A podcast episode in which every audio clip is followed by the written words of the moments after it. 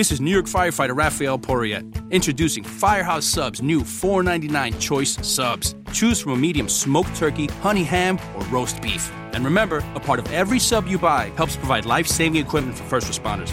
Medium $4.99 choice subs. Firehouse Subs. Enjoy more subs, save more lives. Limited time only, plus tax, no substitutions. Participating locations. Firehouse Subs will donate a minimum of $1 million in 2018 to Firehouse Subs Public Safety Foundation by donating 0.13% of every purchase.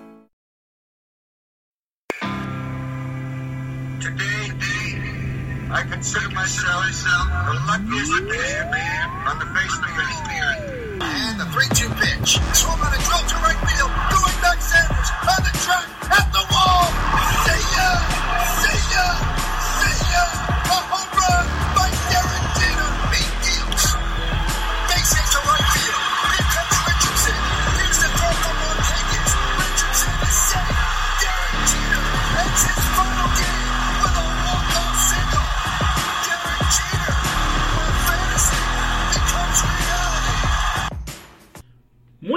tengan todos, familia yanquista. Bienvenidos a su podcast en español, La Semana de los Bombarderos, el podcast oficial de los Yankees.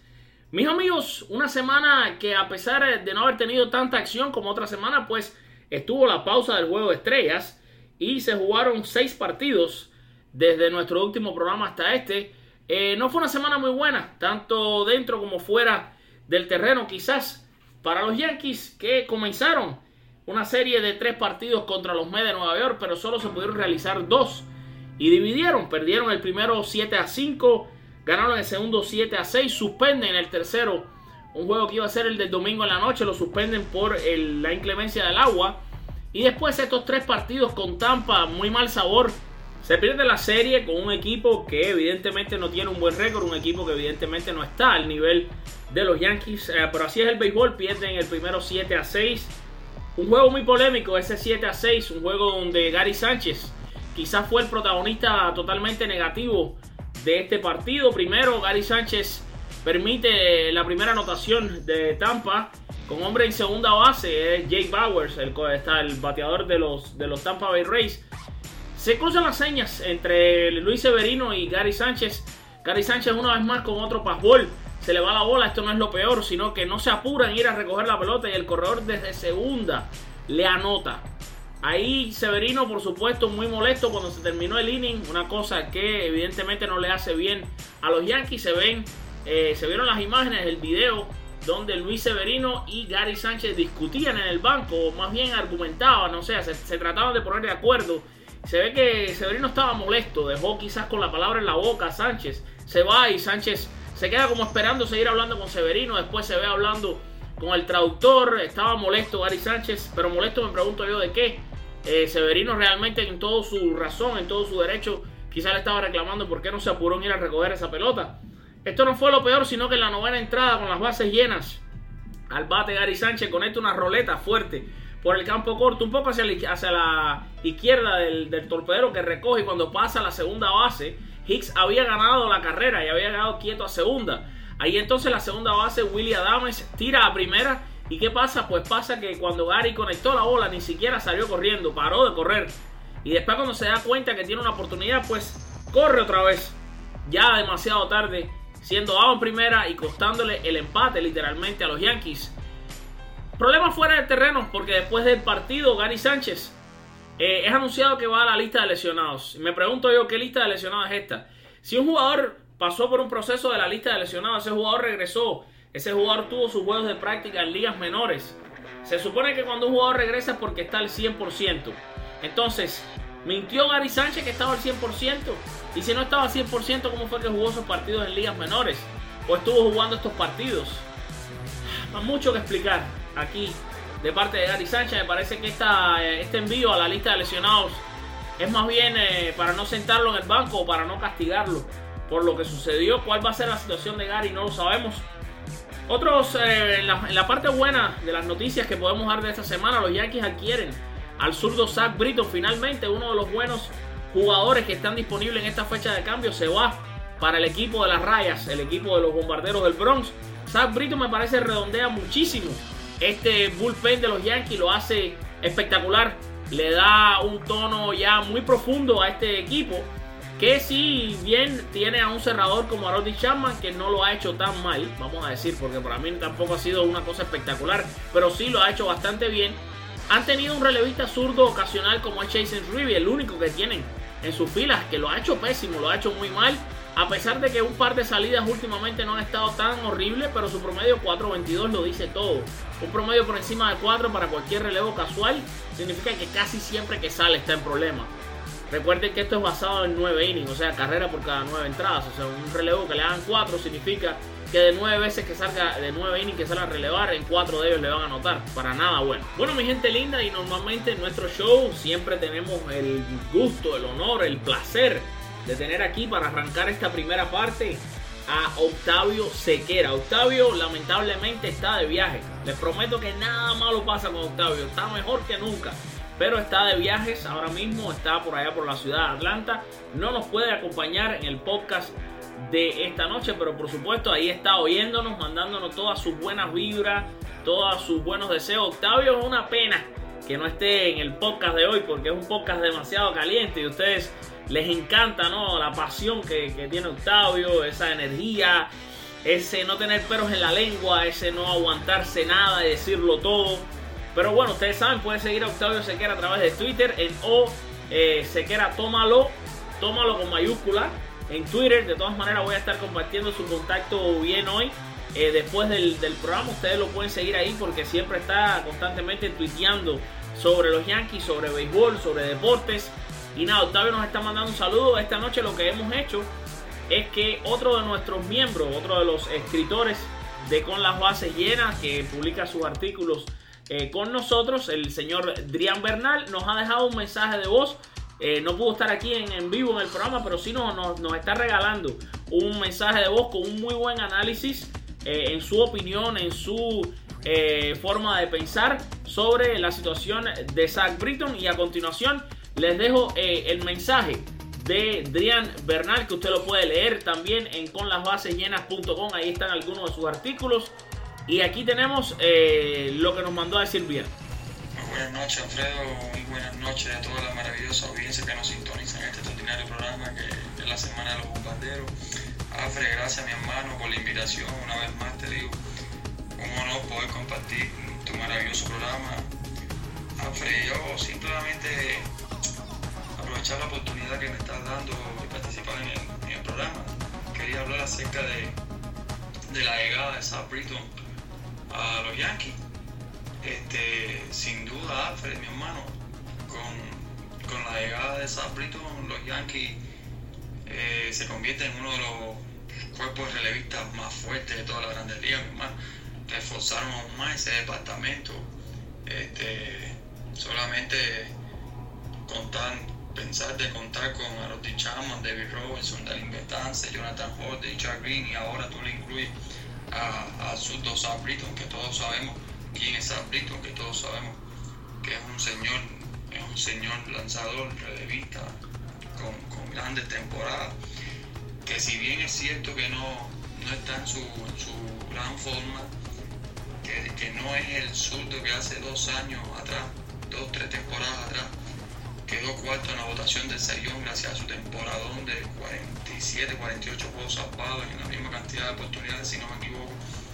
Este, pero eh, es un surdo probado a ese nivel, es un surdo le da mucha profundidad a cualquier bullpen, a cualquier bullpen, le da mucha profundidad, le, da le permite eh, al manager Aaron Bones eh, seguir seguir eh, dándole trabajo a su, a su relevista, o sea, en el sentido que puede darle un poco más de descanso, porque podemos decir a Fred que sin duda es un surdo, en este caso de Sabrito, porque puede darle, puede, sin duda puede venir ahora lo mismo un octavo inning, un séptimo inning, que como Zapar, como lo ha venido siendo eh, en su gran parte de su carrera, que es cerrador, o sea, se, momento determinado, un momento determinado lo dichamos, que se siente cansado, o sea, siente un tipo, un tipo de fatiga y necesita un cerrador.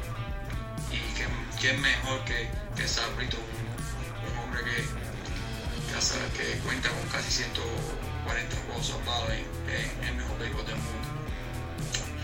Y, nada, Alfred, sin duda, como te decía, una profundidad a la parte final del juego que le da a ese bullpen tremenda.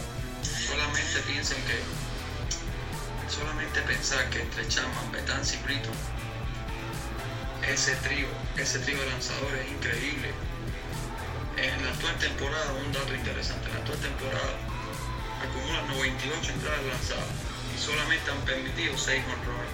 Solamente de pensar en eso y, entre los tres, y entre los tres, o sea, Chapman, Betanz y Brito entre los tres presentan un, 60, un 60% de, de efectividades de los strikes en cuanto a lanzamiento de strike se refiere.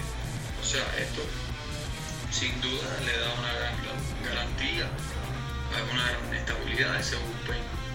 Eh, creo que los Yankees no deben de, de alarmarse, los aficionados no deben de alarmarse en cuanto a los tres lanzadores que, recibió, que recibió Baltimore en este trade. Que son los, los prospectos Dylan T, Cody Carroll y el súbdito John Roy. Creo que no deben de alarmarse, Alfred, debido a que todavía los Yankees todavía creo que podemos decir con total seguridad que cuentan con buena granja, cuentan con buenos, buenos lanzadores, que muchos de ellos están en el top 100 de los mejores prospectos de, toda la MLB, como son Justin Sheffield, Abel Abreu, Shane Adams, Luis Medina, Fraser Pérez, por citar algunos de ellos, Domingo Acevedo, que recién lo subieron. Este, como te iba diciendo, Afri, sin duda, eh, lo de, lo de Brito es paso mediático, no tan solo por la, por la llegada de un gran, de un gran lanzador a, a Bro, sino porque se, también se lo quitaron, tenemos que decir, se lo quitaron a Boston de las manos, porque hasta, hasta el último momento Boston se, se, pensaba que llegaría el surdo Sabriton a Boston y ese, esa es la debilidad que cuenta Boston en estos momentos, el bullpen de Boston en. Cambio los Yankees no, podríamos decir como repetí antes, eh, los Yankees ahora cuentan con el mejor bullpen de todas las grandes ligas. Solamente decirle a que un ejemplo, ahora como están los Yankees, de acabarse la temporada ahora mismo. Un juego de wild card que lo gana los pies de cualquiera. Si tu abridor se te se, falla, un ejemplo, como mismo pasó la, la, temporada pasada que falló Severino contra Minnesota y el, y el relevo se encargó de todo eso, pero hoy, hoy en día tú, tú te pones a mirar y ese, ese bullpen tú puedes decir, bueno, Chuck Green para un inning, ya Jonathan Holder para otro, Devin Betances otro, David Robertson, Sabrito en un octavo o noveno inning si necesario y a cerrar, y a cerrar el misil cubano a los Chama, fíjate la profundidad que le da, que le da sin duda Sabrito aún más a esa, a esa, a esa parte final del juego que es el bullpen, en este caso de los Yankees. Nada, mi hermano, este, muchas gracias por, por permitir participar en tu programa. Gracias por la invitación una vez más. Te digo, hermano, un honor poder compartir tu maravilloso, tu maravilloso programa. Saludos y bendiciones. Chao, chao. Bueno, sí, buenísimos puntos ahí los de, de Adrián Bernal. Adrián Bernal, les recuerdo, usted lo puede leer en conlasbasesllenas.com. Ahí Adrián escribe muchísimos buenos artículos, es muy analítico, eh, sabe muchísimo también sobre la historia de este juego. Pues sí, mis amigos, esta es la situación que tienen los Yankees de Nueva York. Esta situación de Zach Britton la veo yo también como algo muy positivo para los Yankees. Ya hablábamos sobre la eh, situación de Gary Sánchez. Y sí, mi gente linda, y vamos ahora a un nuevo segmento que vamos a incluir aquí en el programa. Le vamos a llamar el audio de la semana. El audio de la semana va a ser el mejor momento, uno de los mejores momentos, o quizás los mejores batazos, el mejor batazo que hayan tenido los Yankees la semana. Eh, esta semana, que ustedes sé que no estuvieron muy contentos con ella, yo tampoco.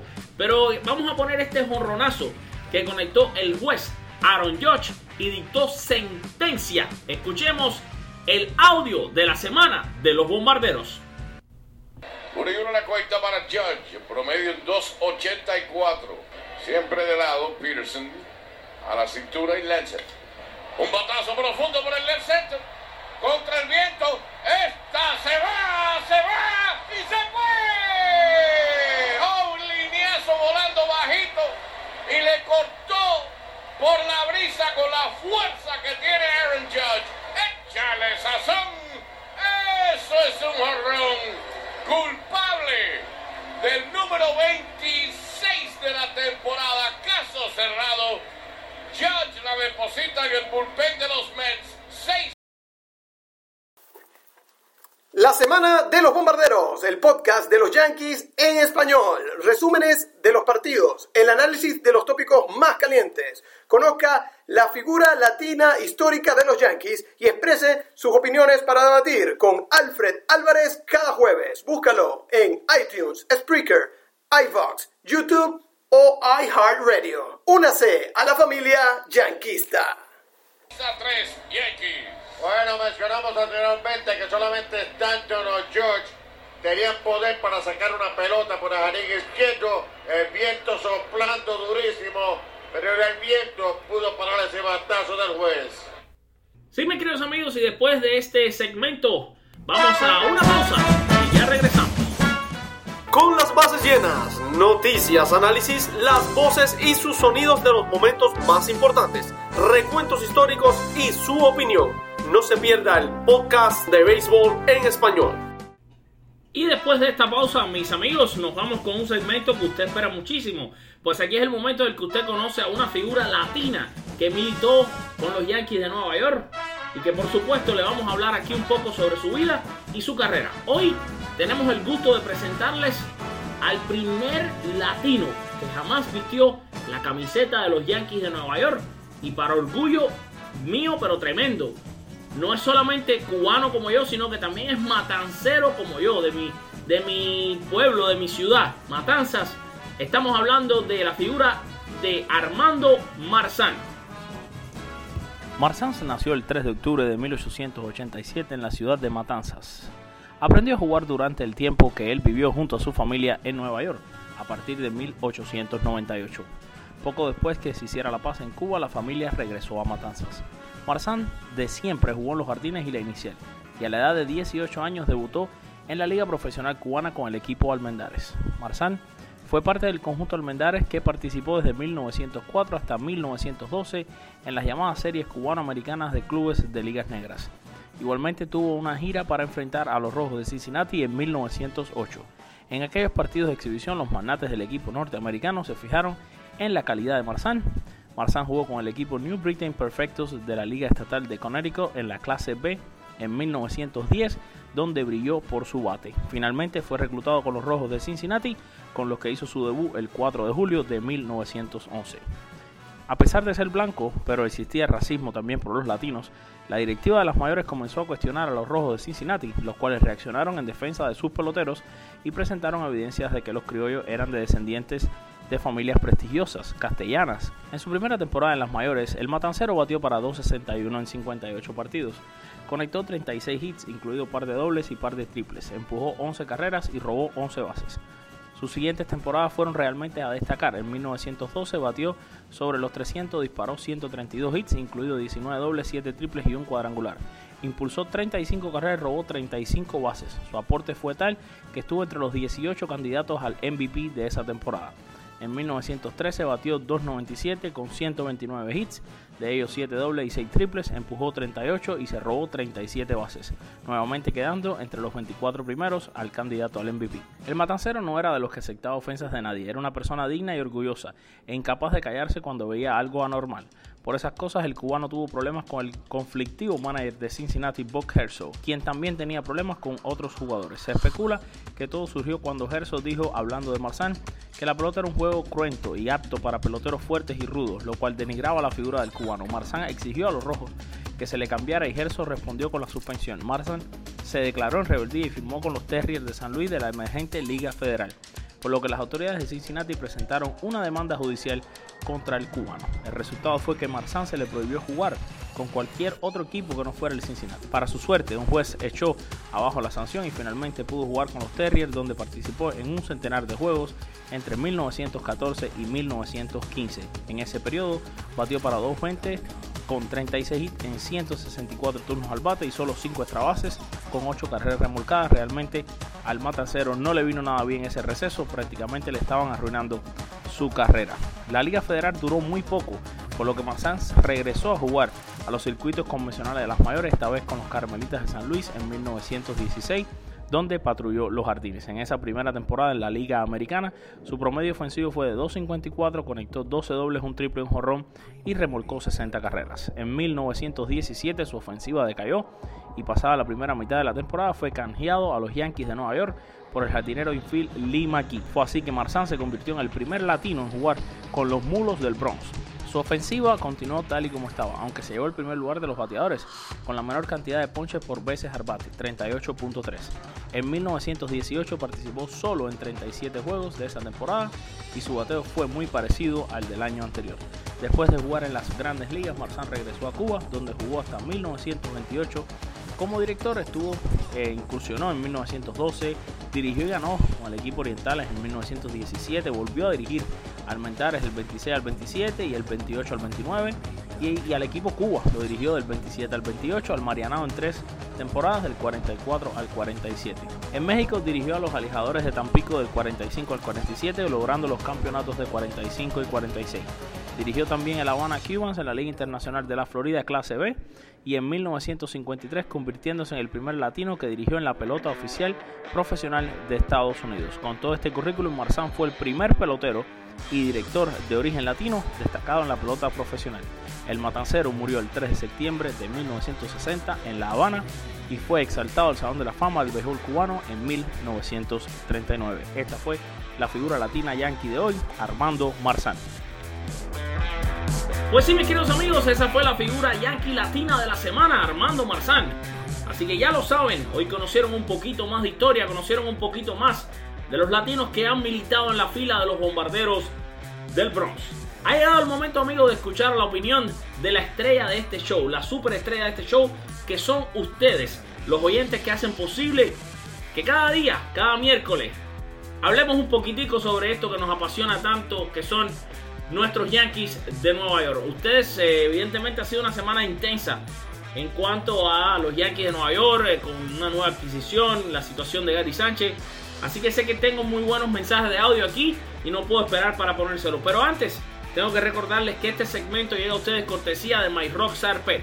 My es la mejor tienda de mascotas que usted pueda encontrar en toda la internet, con una variedad de productos increíbles. Yo lo he buscado, no existe en ninguna otra parte, además de sus precios. Usted tiene que chequear esto. Si usted de verdad quiere mucho a su gatico, a su perrito, a su pajarito o a su pececito, usted no se puede perder los precios de My.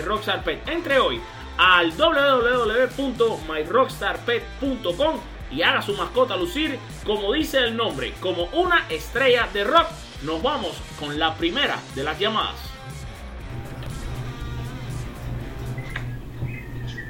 Saludos hermanos, aquí en Nicaragua, mi nombre es Alex Ocampo y quiero decirle que aquí en Nicaragua tienen una buena cantidad de personas, seguidoras, a, ese, ese, maravilloso equipo de los Yankees. Los Yankees tienen seguidores en todas partes del mundo. Acá disfrutando una tacita de café hasta ahora, saludos para todos y bueno, cuídense. Oye, un saludo para ti también, que bueno, también eh, sé que nuestro programa de la Semana de los Bombarderos tiene muchísimos seguidores en Nicaragua. Qué rica esa tacita de café, me vas a tener que mandar un poquito para acá, para el estudio de la Semana de los Bombarderos y así disfrutamos de ese rico café nicaragüense. Un saludo para ti hermano y bendiciones.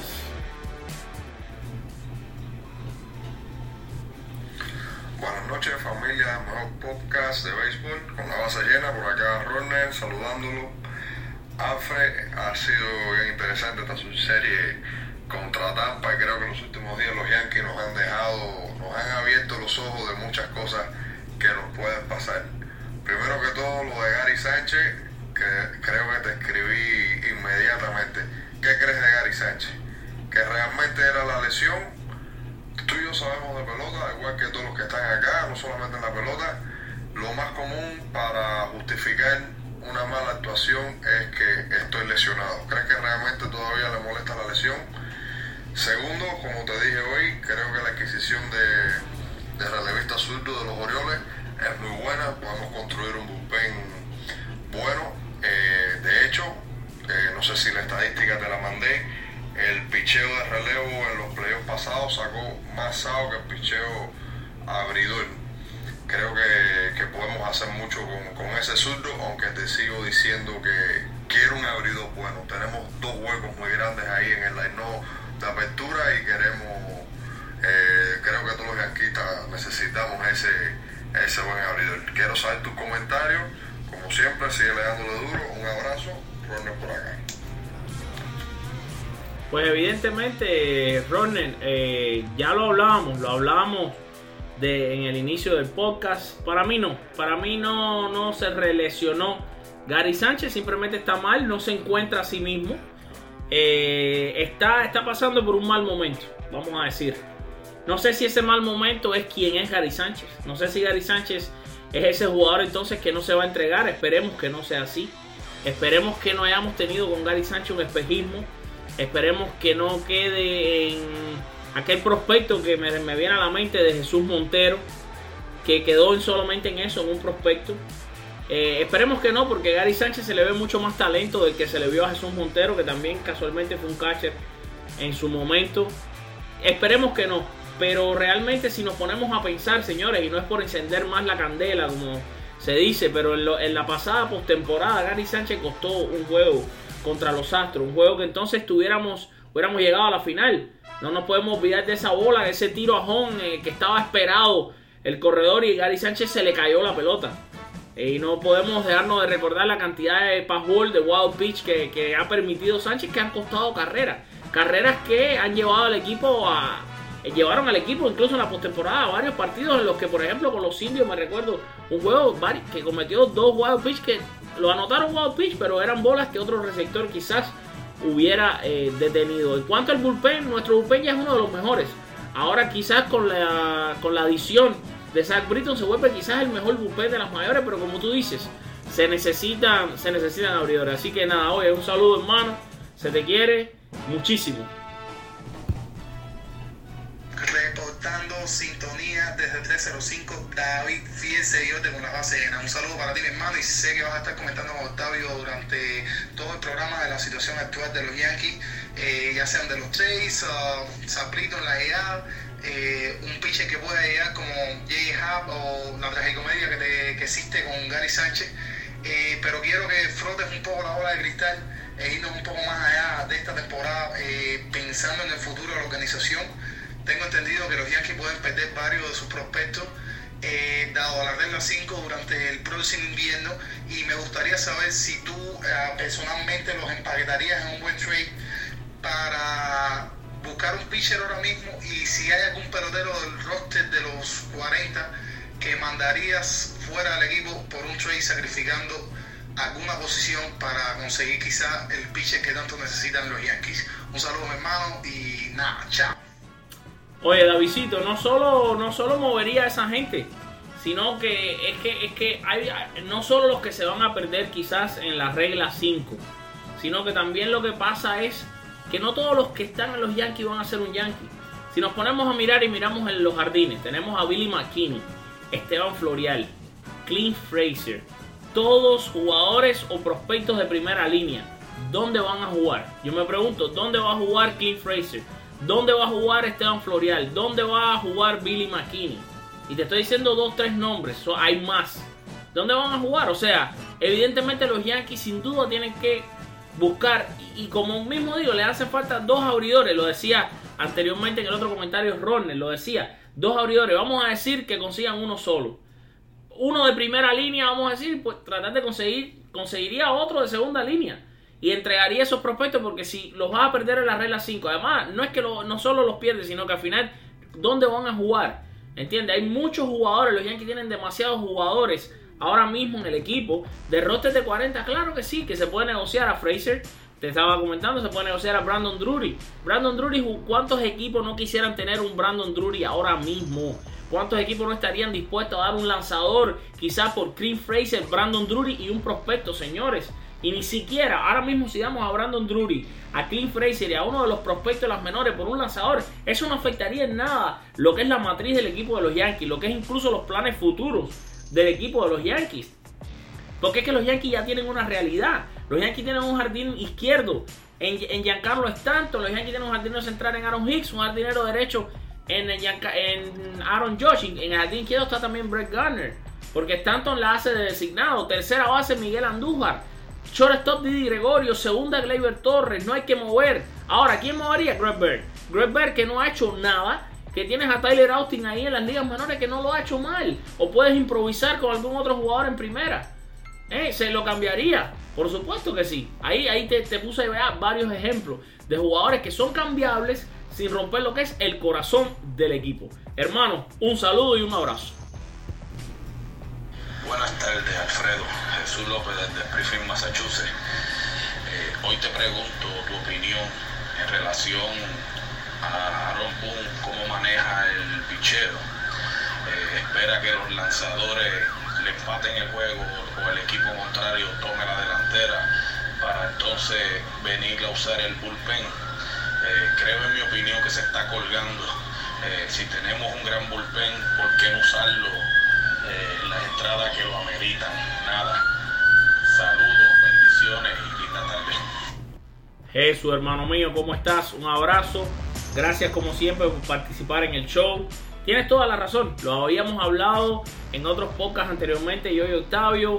Mueve demasiado el line este hombre. si miramos y recordamos los años 90, los line prácticamente no se movían los de aquellos equipos ganadores, incluso el line del 2009 que los recordábamos hace un episodio atrás, no se movió el line o sea, era el mismo equipo siempre y eso crea ya una, eh, vamos a decir una química ya, el bateador sabe quién tiene adelante, quién tiene detrás, ok, se crea ya una rutina, vamos a decir una memoria eh, muscular, cerebral, de que tú sabes quién viene, tú sabes quién va y te puedes ajustar mucho mejor. Ahora, el tema de los pitchers también. Y ahora, y déjame decirte que la adición ahora de Zach Britton quizás va a poner un poco al desnudo a Aaron Boone en su utilización con este bullpen. Porque ahora tiene demasiados buenos jugadores. Y, incluso siempre utiliza los mismos y los mismos y los mismos relevistas. En la misma. Eh, o sea, muchas veces tiene un relevo que está ahí descansado. Por ejemplo, eh, te pongo el ejemplo de J. Cole, te pongo el ejemplo de Adam Warren y no lo saca. Y si no, entonces vuelve y saca al pobre Betance que lleva tres días saliendo seguido. O saca a Dave Robertson que lleva tres días saliendo seguido. A Dave Robertson le encanta sacarlo cuando la situación ya prácticamente es imperdible. Muchas veces con las bases llenas, sin nada. O sea, ahora tiene un brazo como Zach Britton, que es una estrella. ¿Cómo lo va a usar? Ahora, ahora depende de Boom cómo utilice ese bullpen. Porque sabemos que estamos cortos de abridores. Y el bullpen puede ser la clave de que aunque sea este equipo asegure llegar aunque sea de wild card. Y todavía por supuesto le queda mucho béisbol por jugar. Y que también hay que buscar el primer lugar. Ahora ese primer lugar en mi opinión, y lo dije, se busca con un lanzador abridor. Se necesita un lanzador abridor. Alfredo, buenas noches. Un saludo para ti hermano y para toda la gente que sigue el programa, que sigue el blog, bueno, que siguen tus blogs y tus programas, porque gracias a Dios ya tienes como tres o cuatro, quizás más. Ah, gracias ah, por mantenerme siempre al tanto. Esta semana estuve leyendo porque no estaba muy al tanto de, los juegos de los Yankees, pero estuve leyendo el blog y eh, por ahí me, informé. Vi que adquirimos un pitcher que vino de los Orioles por un cambio de unos prospectos. Eh, vi lo de Gary Sánchez que despertó como enemigo número uno, ese estuvo buenísimo. De hecho, estuve hablando con un señor en la oficina y me dijo, si George Steinbrenner padre estuviera vivo, esto no estuviera pasando. Porque tenía una, de sus cuotas más famosas era, winning is the most important thing in my life after breathing. Ganar es lo más importante en mi vida después de respirar. Así que dice él que si el padre estuviera vivo, George Steinbrenner, que para descanse, estas cosas no estuvieran sucediendo. Pero bueno, nada. Gracias por mantenerme al tanto una vez más. Te mando un saludo grande de una islita pequeñita, pequeñita que está al noroeste de Estados Unidos que se llama Manhattan, donde juegan los Yankees de Nueva York. Gracias por todo, saludos, un abrazo y let's go Yankees.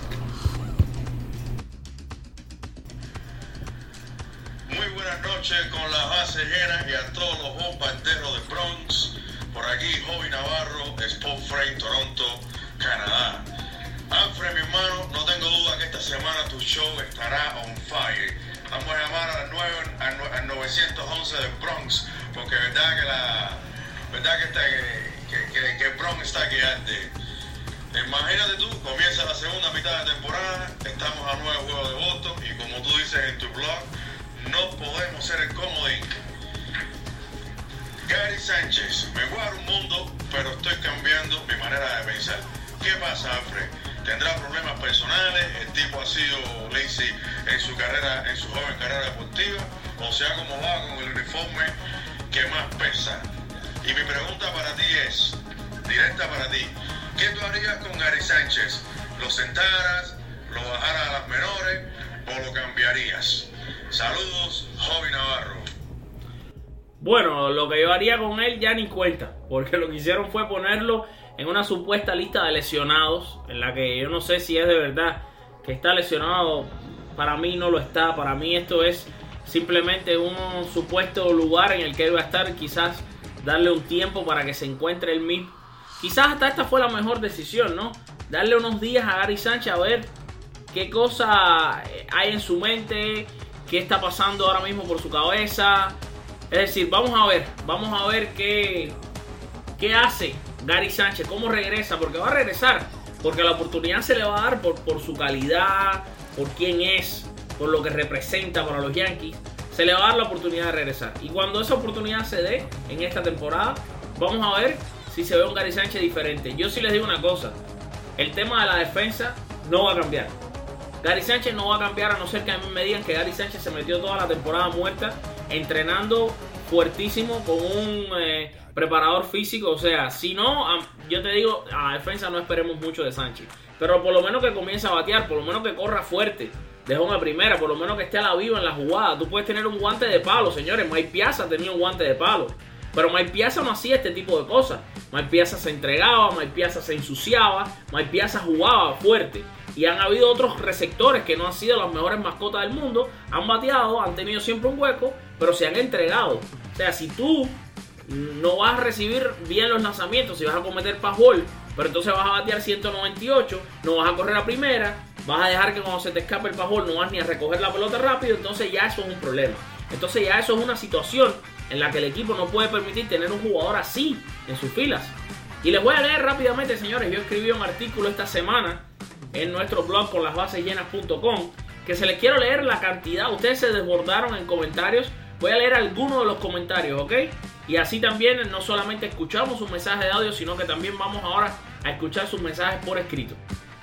Bueno, comenzamos aquí a leer eh, los comentarios sobre Gary Sánchez. Nos dice Rosy Mata, una fiel seguidora a la que le estoy mandando un saludo. Dice, no me lo recuerdes, caramba, entiendo perfecto que acaba de pasar por una lesión, pero no lo que no puede hacer es tener esa actitud negativa. Anoche trinaba yo del enojo. Saludos Alfredo desde Veracruz. Saludos Rosilén. Nos dice Jason Navarro nos dice Gary pasando por un mal momento en su carrera. Carmen Rosario nos dice, él siempre ha estado en mal momento, malísimo, pésimo, desastroso catcher. Wow, Carmen. La cosa es que algunos se impresionan con un horror de vez en cuando. Armando Marrero le responde a Carmen y le dice, la gente no se da cuenta de eso, solo ven lo que ellos quieren ver, pero les recuerdo que solo batea para 180 de averaje. Arismendi Medina del Carmen nos dice, ya ni quiero recordar ese momento. John EDSD Dude dice, siempre lo he dicho, ese chamo es malo. Cuando novato fue una suerte, pero es malísimo. En cualquier momento lo pasan por su mala defensa a primera, después a designado y después lo sacan del equipo. Edison Torres Lavoy nos dice, yo no dormí del coraje.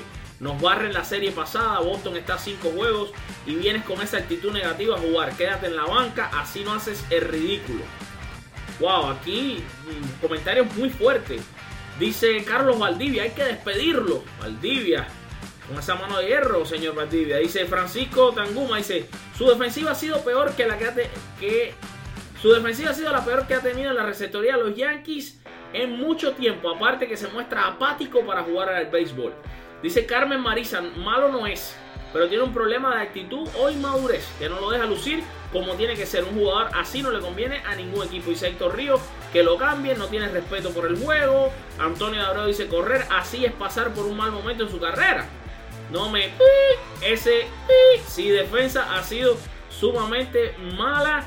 Yankees han perdido juegos claves por eso. La falta de humildad tal vez deberían enviarlo a triple A para que toque el piso y valore lo que tiene. Nos, también nos manda comentarios, no nos da el tiempo, pero nos manda comentarios Juan Carrasquillo, nos manda comentarios Marcial Magallanes, Marino Domínguez, Robert Billy Núñez, Melvin Castillo, Evelio Morales, Arsenio Macías, Luis Criado, Johnny Santos.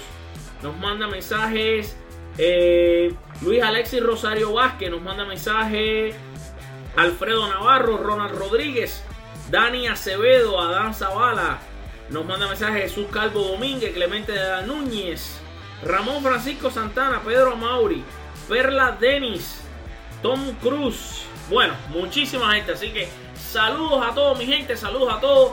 De esta manera ya vamos cerrando nuestro podcast de hoy.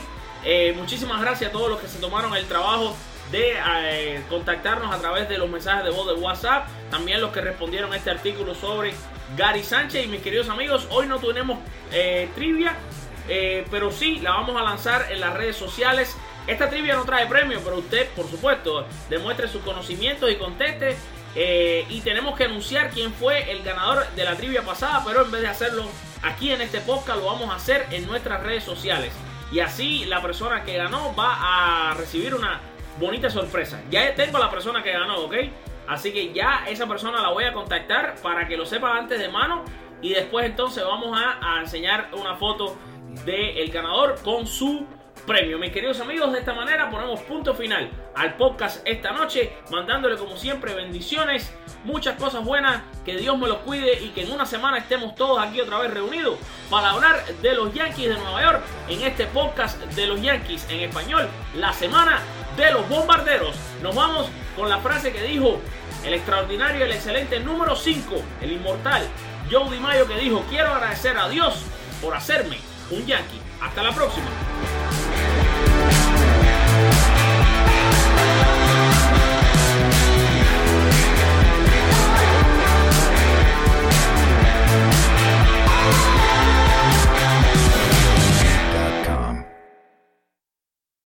Hey folks, Dirks Bentley here.